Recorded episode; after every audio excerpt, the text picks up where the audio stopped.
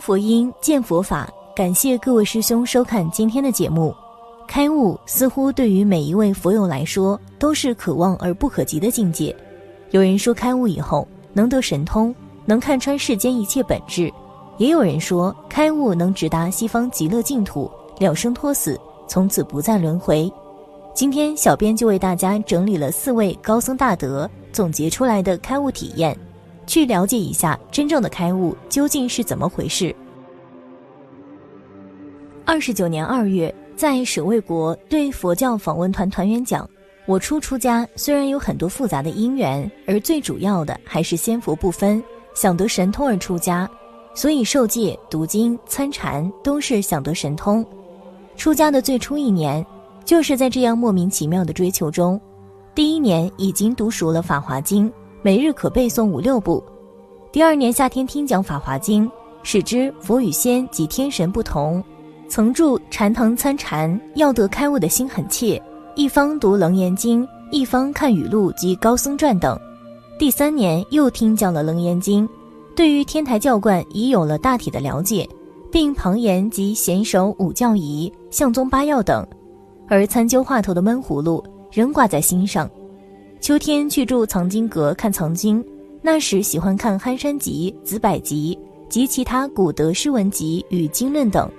如此经过了几个月，同看藏经的有一位老手座告诉我说：“看藏经不可东翻西找，要从头依次的看到尾。”当时我因找不到月藏头路，就依他的话，从大藏经最浅的大般若经看起，看了个把月，身心渐渐的安定了。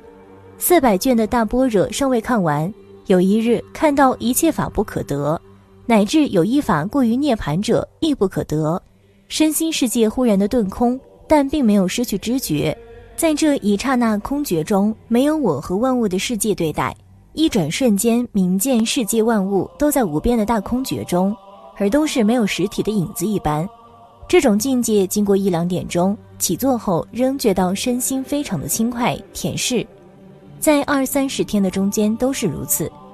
大般若月后改看华严经，觉到华藏上海宛然是自心境界，莫不空灵活泼。从前所参的禅话、所接的教理都融化无痕了。我从前的记忆力很强，只要用心看一遍就能背诵，但从此后变成理解力强而没有记性了。我原没有好好的读过书，但从那一回以后，我每天写出的非诗非歌的文字很多。口舌笔墨的辩才均达到了非常的敏锐锋利。同看经的有后座金山方丈的净光和尚等，他们以我得了憨山大师所说一般的禅病，但我自心中实很安定。我现在想起来，当时如从这种定慧心继续下去，三成的圣果是可以成就的。可惜当时就改了途径，因为遇到了一位华山法师，他那时就在杭州办僧学校，暂来藏经阁休息。大家说起我的神会，他与我谈到科学的天文、地理与物理、化学等常识，并写示天演论、康有为大同书、谭嗣同人学、章太炎文集、梁启超引兵式等书要我看。我起初不信，因为我读过的书只是中国古来的经史诗文与佛教经籍。当时与他辩论了十几天，积数十万言。后来觉他颇有道理，对于谭嗣同的人学尤极为钦佩。由此转变，升起了以佛法救世、救人、救国、救民的悲愿心。当时以为就可凭自所得的佛法，再充实些新知识，便能救世。次年乃从八指头陀办僧教育会，冬天又同去参加镇江所开的江苏僧教育会，既又参加杨元山居士预备复兴印度佛教的奇缘精舍。自此以后，就没有依了以前的禅定去修。这样，从光绪三十四年一直到民国三年，欧战爆发，对于西洋的学说及自己以佛法救世的力量发生怀疑，觉到如此的荒弃光阴下去甚不值得，遂到普陀山去闭关。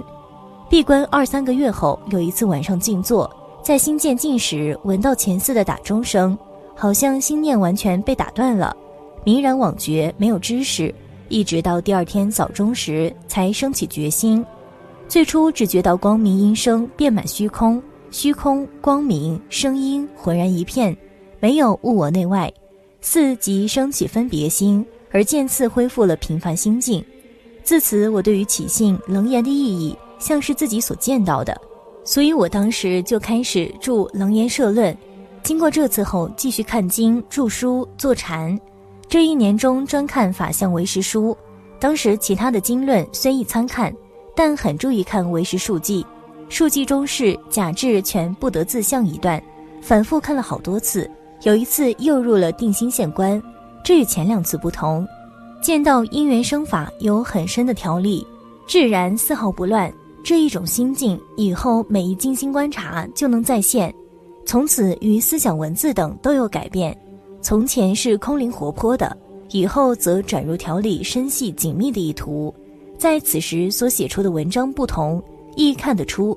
上述经过定境三次，都因后来世缘分级的时间太多，致不能有常识的深造成就。自从经过第一次后，我的记忆力便没有以前好，但理解力很深。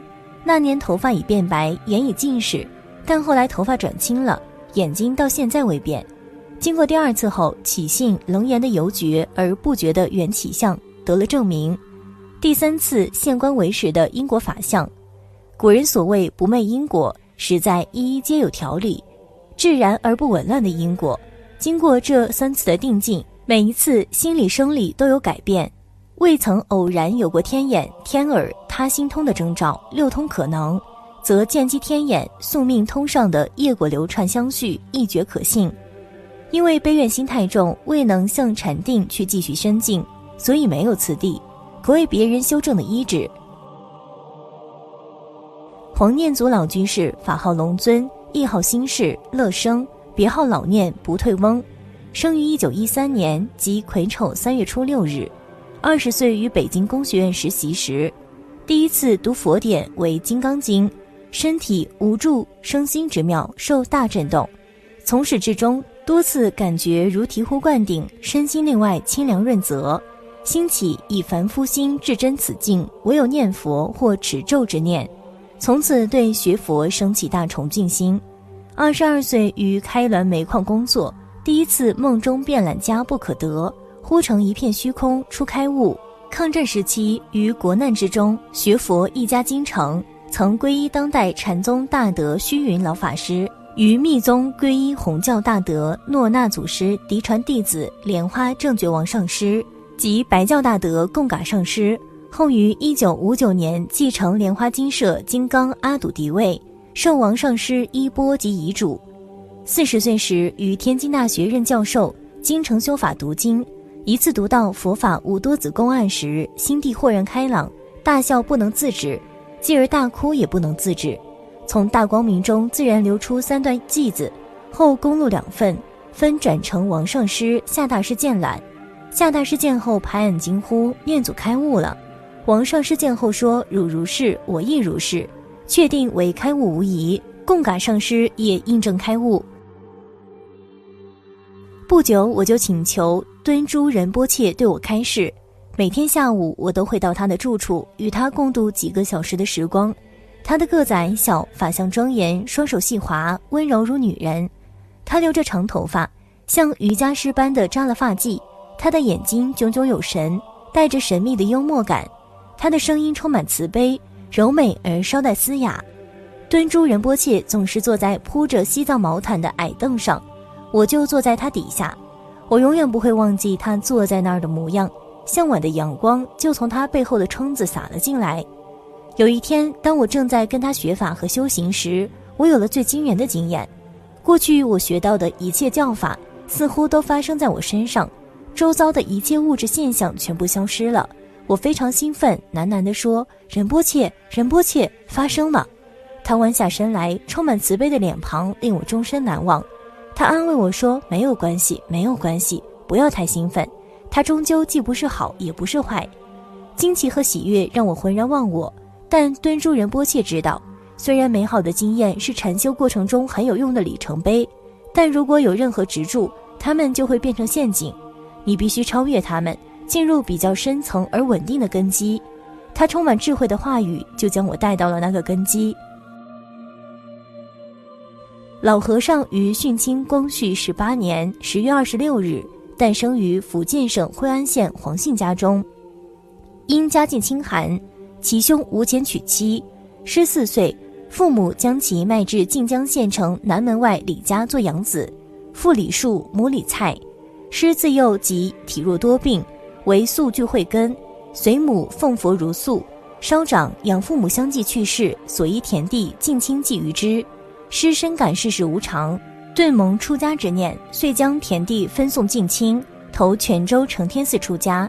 师常入定，曾一定数月不食不动，甚或鼻息全无。众人误问师以圆寂，屡请方丈准备火化。时律宗高僧弘一大师卓西永川普济寺，闻之赶至承天寺，即同方丈上转下沉，和尚等数人上山探之。方小师在定中，甚为赞叹，乃弹指三下，请师出定，参禅即殊胜，但必须上根立志才宜契入。常说开悟之人须有七朝天子符，九代状元才，不是凡庸的人都能问经的，并且开悟的人往往还未断除后有。例如禅宗五祖戒禅师转世为苏东坡，苏东坡仍未解决问题，直到明朝转世为袁中郎，也是喜禅的文学家，原以做西方合论的功德，往生西方极乐世界，方才真了生死。所以永明大师说有禅无净土。十人九蹉跎，就是指这类情况，只是初步明禅而无求生西方净土之愿。十人之中就有九个人，反而是多费时间的。好了，今天的内容就和大家分享到这了，我们下期节目再见。